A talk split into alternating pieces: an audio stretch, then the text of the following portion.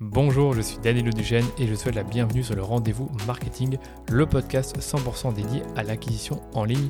Qu'elle se fasse via les médias sociaux, la publicité en ligne ou le contenu, vous trouverez sur ce podcast des astuces, des bonnes pratiques et des stratégies déjà appliquées par des consultants spécialisés, agences et marques à succès pour booster votre acquisition. Et quant à moi, je me charge de tout dégrossir avec mes invités ou en solo afin que vous puissiez mettre en pratique ces conseils et ces stratégies dans votre business. Mais attention, dans le digital, ce qui était vrai aujourd'hui ne le sera peut-être plus demain, alors abonnez-vous à ce podcast pour rester constamment à jour. Ce podcast est rendu possible par DHS Digital, l'agence Social Ads experte en publicité Facebook que j'ai lancée pour accompagner les marques, jeunes ou établies, à accélérer leur croissance. Pour y arriver, on a développé une approche de la publicité qui combine expertise des leviers Social Ads, expertise créa et conseils stratégiques pour l'e-commerce. Et si vous cherchez justement à diminuer vos coûts d'acquisition ou scaler vos campagnes, je vous donne rendez-vous sur dhsdigital.eu pour m'en dire plus sur votre business. Bon épisode. C'est le dernier podcast de l'année et pour moi l'occasion de faire un petit bilan de ce qui s'est passé sur Facebook Ads cette année, ou en tout cas plutôt de voir avec vous si je considère que Facebook Ads en 2022 ce fut une bonne ou une mauvaise année, je dis bien pour la plateforme publicitaire et pas uniquement pour l'agence. Et c'est la question à laquelle je vais tenter de répondre aujourd'hui. Alors ma réponse courte, c'est que ce ne fut pas forcément une mauvaise année, même si tout n'a pas été rose. pour autant, je trouve que 2022 a été une année bien plus réjouissante pour les annonceurs Facebook que 2021, d'autant plus que début 2022, on était beaucoup à être pessimiste par rapport à la plateforme, et si en plus on regarde le contexte économique, ben, l'action de Meta a, énormément subi cette année avec une chute allant jusqu'à moins 70% par rapport à son plus haut niveau en août 2021, si je ne me trompe pas. dans cet épisode, je vais donc vous expliquer en 5 points pourquoi je trouve que cette année 2022 n'est pas si mauvaise pour les annonceurs Facebook. D'abord, on va comparer ensemble les stats des campagnes de nos clients basées sur un peu plus de 30 comptes publicitaires. Je vous avoue que j'ai été assez étonné en analysant ces chiffres. Donc, on va regarder ensemble les dépenses totales, le chiffre d'affaires généré sur les campagnes, le ROS euh, pour 2021 et 2022, les CPM, donc le coût par mille impressions, qui mesure le coût de la publicité sur Facebook, et enfin le coût par clic. On va commencer par les dépenses. Donc là, sur le coup, c'est facile. 2022 a été une bonne année en termes de dépenses pour nos clients puisqu'ils ont dépensé plus qu'en 2021. C'est-à-dire qu'en 2021, on a dépensé 2 144 000 euros voilà, j'ai pas mis les, petites virgules pour nos clients, tandis qu'en 2022, on a dépensé 3 millions et 342 000 euros sur la plateforme. Donc finalement, on a dépensé, on va dire, plus de 30% en plus par rapport à 2021. Donc nos clients bah, ont été plus euh, friands euh, d'investir, d'autant que certains bah, étaient en croissance. Donc naturellement, bah, même s'il euh, y a un contexte économique un peu plus, un peu plus mauvais, ils ont continué à investir. Là où j'ai été surpris, c'est par rapport au chiffre d'affaires. C'est-à-dire que si on regarde en 2021, on a 12 521 000 euros qui a été généré à la suite des 2 144 000 euros d'investis sur la plateforme. Donc ça, c'était le chiffre pour 2021. Et pour 2022, pas bonne nouvelle sur le coup, j'ai été étonné, mais bon, c'est comme ça. 11 961 000 euros de chiffre d'affaires généré, donc un peu moins que 2021, alors qu'on a investi 1 million d'euros de plus. Donc ça, c'est pas la bonne nouvelle, j'ai été étonné, mais pour autant, euh, je vous expliquerai un peu pourquoi je suis, euh, je reste quand même, je vais pas dire perplexe, mais euh, je vais mesurer un peu ces chiffres. Du coup, en termes de ROS, en 2021, on a un ROS de 5,84, justement celui que je mettais sur, notre site dhsdigital.eu. C'est plus ou moins ça, donc euh, sachant que les comptes évoluent un peu avec le temps, des fois on en perd un, on en a un nouveau, mais globalement on était dans les 5,80. Et 2022, bah là je vous le disais, c'est, euh, si vous faites les calculs, c'est 11 961 000 euros divisé par 3 342 000 euros, ce qui nous donne un ROS de 3,57. C'est pas très élevé, donc ça nous donne une baisse de 63 du ROS entre 2021 et 2022. Donc la chute est abyssale.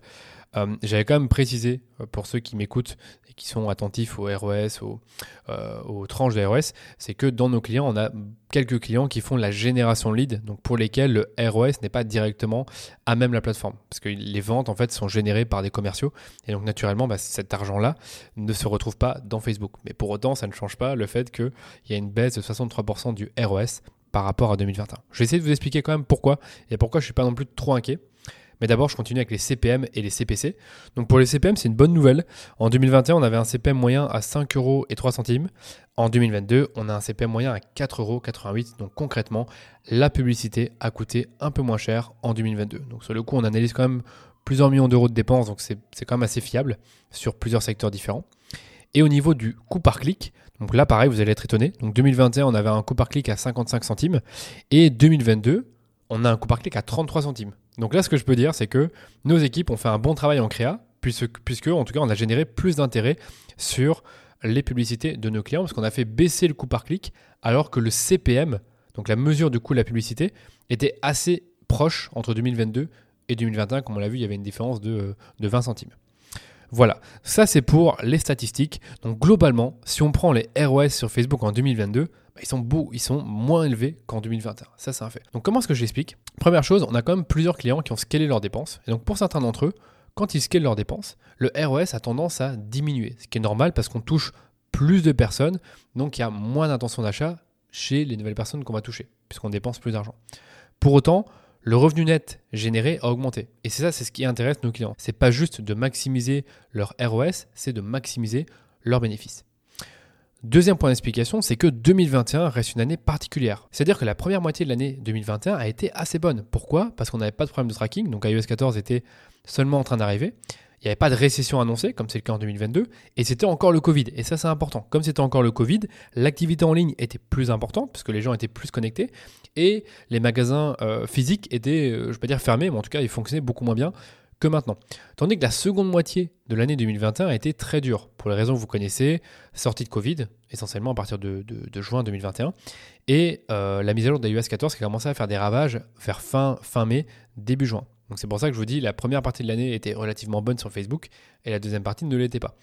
C'est pour ça que j'ai voulu comparer en fait la deuxième partie de l'année 2021 à la deuxième partie de l'année 2022. Donc j'ai pris le 1er juillet 2021 au 15 décembre 2021, parce que là actuellement j'enregistre le 15 décembre.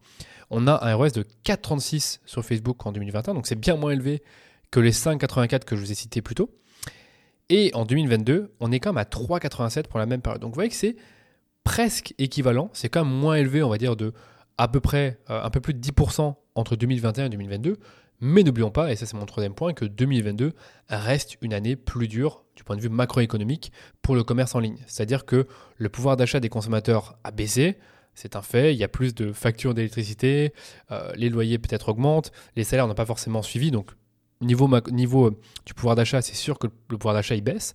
Et la concurrence est plus forte avec le retail. C'est-à-dire que comme les magasins physiques, ils ont réouvert et qui sont présents et qui font également des offres, ben, le e-commerce est impacté d'une façon ou d'une autre.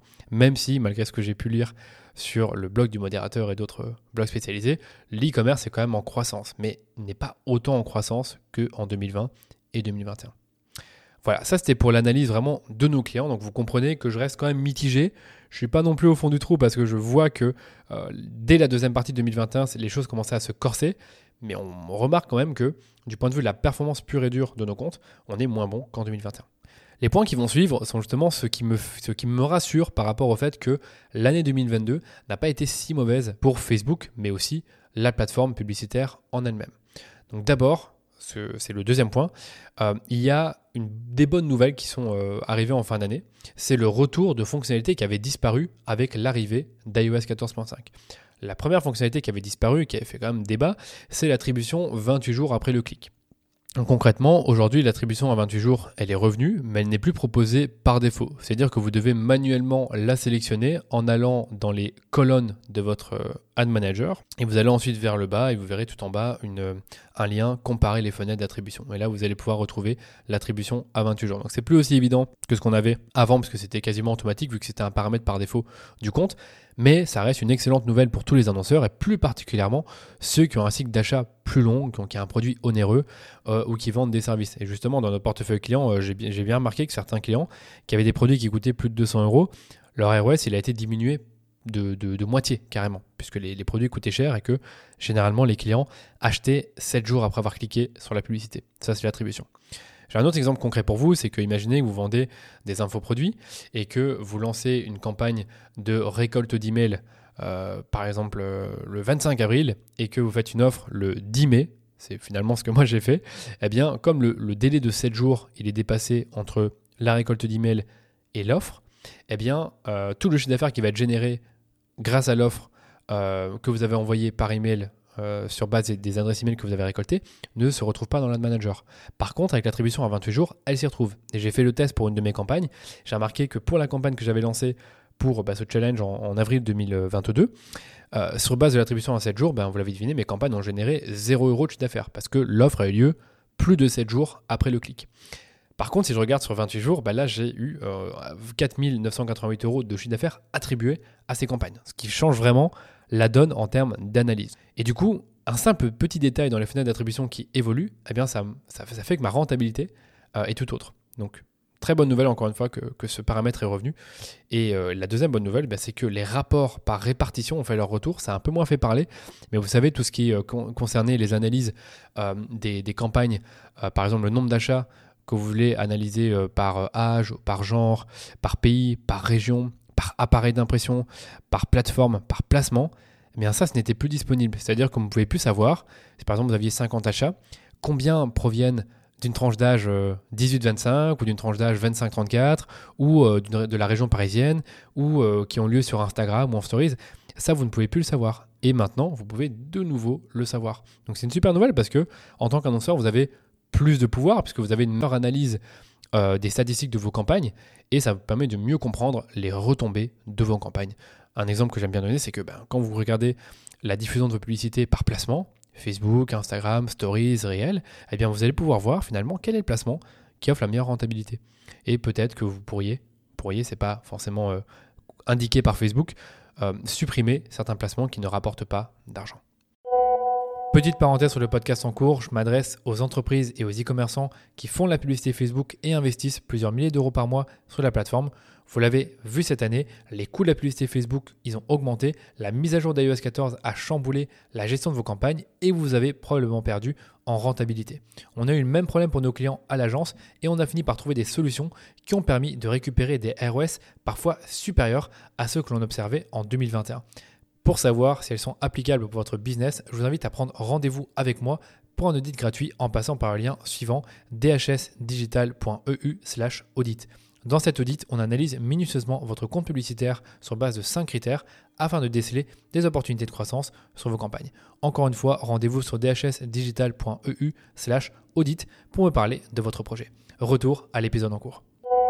On passe maintenant au troisième point, qui encore une fois me, fait penser que l'année 2022 n'a pas été une mauvaise année euh, du point de vue de la plateforme Facebook Ads. C'est que les ingénieurs de Meta ont très bien travaillé avec l'ajout de nouvelles fonctionnalités qui rendent la plateforme plus robuste. La première fonctionnalité, c'est plus un, rebranding des produits de Meta, mais c'est quand même, je trouve, une bonne chose, c'est qu'ils ont lancé le Meta Advantage, donc qui, sont en, quelque sorte les, certaines bonnes pratiques et euh, certaines fonctionnalités dans la plateforme publicitaire qui permettent de simplifier et automatiser vos campagnes. Il y en a beaucoup que vous connaissez, donc j'ai déjà parlé sur le podcast. On a le CBO, donc l'optimisation du budget de la campagne, qui a été renommé Advantage Plus Budget on a les placements automatiques qui ont été renommés Advantage Plus Placement.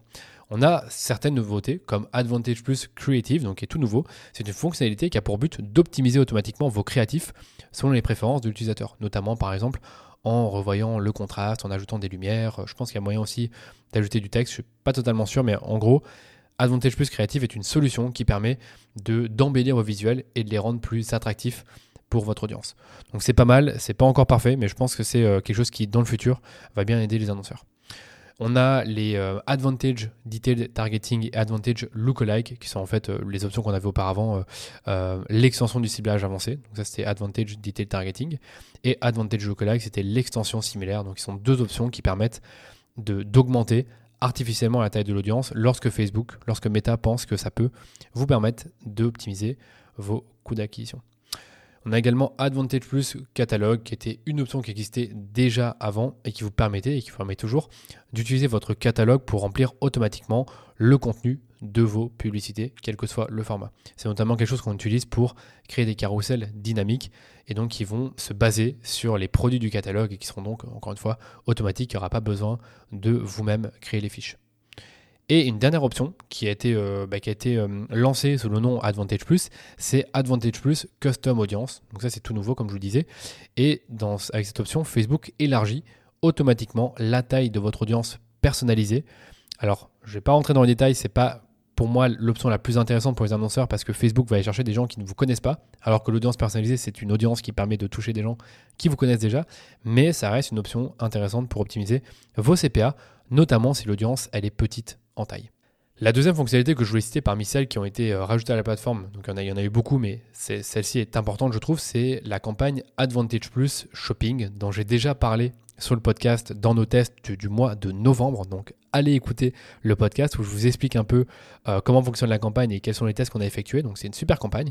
Donc concrètement, Advantage Plus Shopping, c'est une campagne que Meta déploie tout doucement sur les comptes publicitaires depuis le mois d'août. Et c'est une campagne qui permet aux annonceurs de créer et automatiser jusqu'à 150 combinaisons créatives en une même campagne. Donc d'après une étude interne qu'ils ont menée, ces campagnes ont diminué le CPA de 12%. Et je peux vous dire que pour l'avoir testé sur nos comptes, sur le coup c'est vrai et c'est même parfois mieux. Pour certains clients, on a diminué les CPA de jusqu'à 50%. Donc c'était quand même assez important. Donc cette campagne, concrètement, comment elle fonctionne? Elle est uniquement basée sur de l'intelligence artificielle, c'est-à-dire que tout le processus de création de campagne est quasiment automatisé. C'est-à-dire que vous ne mettez pas d'audience, vous allez juste choisir un pays. Vous pouvez également exclure euh, des audiences de, vos clients par exemple. Mais tout ce qui concerne les placements, c'est euh, géré par eux. L'audience, comme je le dis, c'est géré aussi par, par Facebook. Euh, et la création publicitaire, vous pouvez ajouter vous-même des publicités, mais vous pouvez également vous baser sur les suggestions de Facebook qui vous suggèrent en fait d'importer directement vos meilleurs créatifs, donc les meilleurs créatifs de votre compte, dans cette campagne.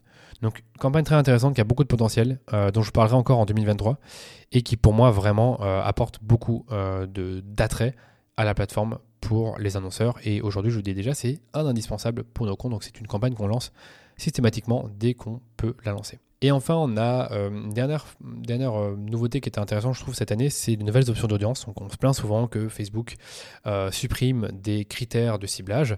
Bah, cette année, ils en ont aussi rajouté. C'est-à-dire que en B2B, ils ont rajouté certains critères de ciblage qui étaient, euh, je ne dire demandés, mais qui peuvent servir. Donc, le premier, c'est une nouvelle entreprise active. Donc, on a un critère qui permet de cibler les nouvelles entreprises qui ont moins de 6 mois, moins de 12 mois ou moins de 24 mois. On peut également cibler les employés d'une grande entreprise B2B selon la taille. Et on peut également cibler les preneurs de décision. Donc pour les deux premiers critères, euh, il y a quand même pas mal de personnes qui sont incluses dans ces critères. Par contre, pour les preneurs de décision, malheureusement, quand vous, euh, bah, utilisez ces critères-là, les audiences sont assez petites en taille sur la France. Donc je trouve que c'est une bonne nouvelle pour les entreprises B2B qui font de la publicité Facebook parce que Facebook veut vraiment vous aider euh, à toucher plus facilement vos clients grâce à ces nouvelles options de ciblage. Et une dernière option de ciblage dont je voulais vous parler, qui est intéressante pour tout le monde sur le coup, c'est la possibilité maintenant de cibler vos followers Instagram.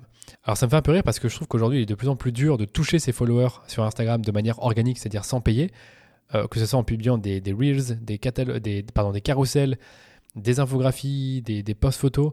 Euh, on a du mal à les toucher. En tout cas, moi je, touche à peine 20% de mes abonnés Instagram. Donc je trouve que c'est une bonne nouvelle sur le coup, pour les annonceurs qui, euh, qui ont l'habitude de faire de la publicité, de cibler vos fans Instagram. Ce n'était pas possible euh, avant. Donc euh, on est seulement fin 2022 et ils ont ajouté cette option-là. Donc je ne comprends pas pourquoi seulement maintenant. Mais bon, c'est eux qui savent. Donc ça c'est une bonne nouvelle. Et la dernière nouvelle fonctionnalité intéressante qui est sortie euh, très récemment, c'est les catalogues ads dans les Reels. Donc en gros, le placement réel, donc des Reels, est désormais disponible pour les campagnes de vente catalogue, c'est-à-dire les campagnes que vous utilisez avec un catalogue produit et qui sont très utilisées par les e-commerçants. Je trouve que c'est non négligeable parce que le placement réel est très porteur, parce qu'il y a de plus en plus d'utilisateurs qui passent du temps à regarder des Reels, donc il y a plus d'attention pour les annonceurs, donc c'est une bonne chose qu'on puisse diffuser ces publicités de vente catalogue dans le placement des réels.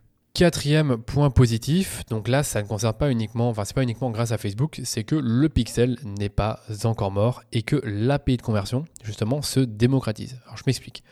Vous l'avez peut-être entendu parler cette année, Google a repoussé la fin annoncée des cookies tiers à la mi-2024. Donc alors qu'au début c'était euh, le premier, je pense c'était le premier semestre de 2023, donc finalement euh, dans quelques mois, ce qui donne aux annonceurs le temps de s'adapter à ce changement d'envergure. C'est-à-dire que vous avez encore un an et demi pour ne plus dépendre uniquement d'un pixel. Parce que comme vous le savez, lorsque les cookies tiers cesseront d'être présents sur les navigateurs comme Google Chrome, le pixel sera rendu inefficace. Il ne verra plus rien. Et d'ailleurs, en réalité, le Pixel est déjà moins efficace car les internautes bloquent déjà les cookies tiers euh, et d'autres navigateurs comme Firefox et Safari, donc le navigateur d'Apple, bloquent tous les deux de nombreux cookies tiers. Donc le Pixel est de moins en moins efficace. Et pour éviter ce problème majeur, bah, qui va finir par survenir, vous le savez maintenant en 2024, vous devez installer ce qu'on appelle l'API de conversion, qui est une technologie que Facebook a développée qui permet de partager des événements web et hors ligne ou des actions clients comme les inscriptions, les ajouts au panier, les achats, directement depuis votre serveur vers votre business manager Facebook. Donc il y a de nombreux avantages à installer l'API de conversion parce que déjà ça vous permet de réduire la perte de données clients importantes en les envoyant directement à Facebook sans passer par un navigateur. Vous n'avez plus besoin de vous préoccuper des événements perdus à cause d'un plantage du navigateur ou d'un bloqueur de publicité puisque l'API de conversion n'utilise pas les cookies et ça vous permet d'avoir un meilleur tracking pour vos campagnes et des tailles de danse qui sont plus élevées parce que vous avez un meilleur tracking. Donc en 2021, l'installation de l'API de conversion était encore assez complexe sur la majeure partie des sites web et aujourd'hui, je trouve qu'elle se démocratise de plus en plus avec des intégrations pour Shopify, pour WordPress et pour PrestaShop. C'est toujours compliqué de l'installer, mais je peux, vous dire que si vous vous renseignez bien, si vous le testez par vous-même et que vous, euh, euh, vous, dépatouillez avec ces extensions et ces intégrations, il y a quand même moyen de l'installer. C'est chose qui était beaucoup plus dure avant. Et il y a également des solutions tierces qui sont payantes comme segment.io, donc euh, S-E-G-M-E-N-T.io. Qui apparaissent et qui permettent justement bah, de gérer ces, API de conversion. Donc retenez qu'en 2023, il va falloir l'installer et c'est devenu plus facile qu'en 2021. Et le dernier point que je voulais voir avec vous, qui encore une fois me fait penser que 2022 n'était pas une année non plus catastrophique pour les Facebook Ads, c'est que Meta a lancé au Q4 son Performance 5 qui à mes yeux est leur réponse à iOS 14 et les dommages que cette mise à jour a créé sur la plateforme. Parce que depuis iOS 14, les annonceurs et les agences n'hésitent plus à challenger les bonnes pratiques du Power 5 qui datent quand même de fin 2019.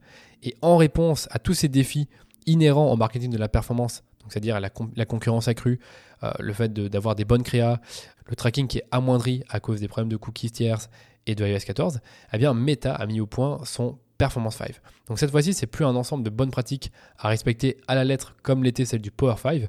Il s'agit plutôt d'un modèle stratégique à mettre en place et à adapter aux besoins de votre compte. Je donne une explication très rapide de ces 5 leviers d'action parce que j'en ai fait un podcast très complet qui dure une quinzaine de minutes et qu'on vous mettra dans les notes de l'épisode si vous souhaitez l'écouter. Du coup, le premier levier d'action que Meta recommande dans son Performance 5, c'est la simplification du compte publicitaire, c'est-à-dire avoir moins de campagnes, moins d'ensemble de publicité pour accélérer cette phase d'apprentissage. Donc ça, ça ne change pas par rapport au Power 5. Le deuxième levier, c'est le marketing à la performance avec des créateurs. Donc en gros, vous devez créer des UGC. Donc on l'a vu en 2022, c'est le format qui a explosé sur Facebook Ads. Un UGC, qu'est-ce que c'est? C'est une créa authentique et originale faite par des personnes comme vous et moi, qu'on appelle des créateurs. C'est-à-dire que je suis une personne, j'ai consommé un produit, je suis content de l'expérience et je veux en parler face caméra, je vais faire des photos, je vais montrer son utilisation. Ça, c'est un UGC. Donc sur le coup, rien de nouveau encore une fois, c'est quelque chose dont on parle depuis euh, un peu plus d'un an maintenant, mais c'est devenu une bonne pratique euh, de la part de Meta qu'il vous recommande de mettre en place pour optimiser vos performances.